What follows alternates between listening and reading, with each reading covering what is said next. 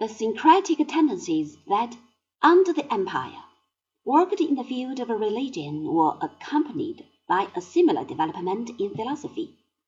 Broadly speaking, the mainstream of philosophy during the early Empire was Stoic, while the more cheerful doctrines of Plato and Aristotle had been somewhat supplanted.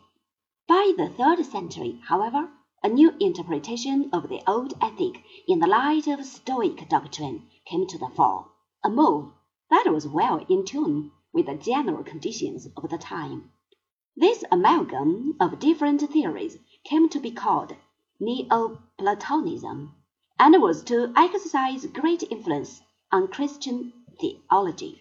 It is, in a sense, a bridge from antiquity to the Middle Ages. With it, the philosophy of the ancients comes to an end, while medieval thought starts from this point. Neoplatonism arose in Alexandria, the meeting place of East and West.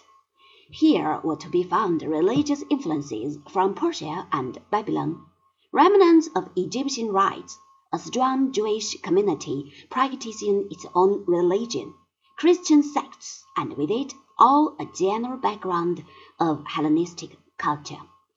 The Neoplatonic school is said to have been founded by Ammonius Saccas, of whom little is known. The most important of his pupils was Plotinus, 204 to 270, the greatest of the Neoplatonic philosophers.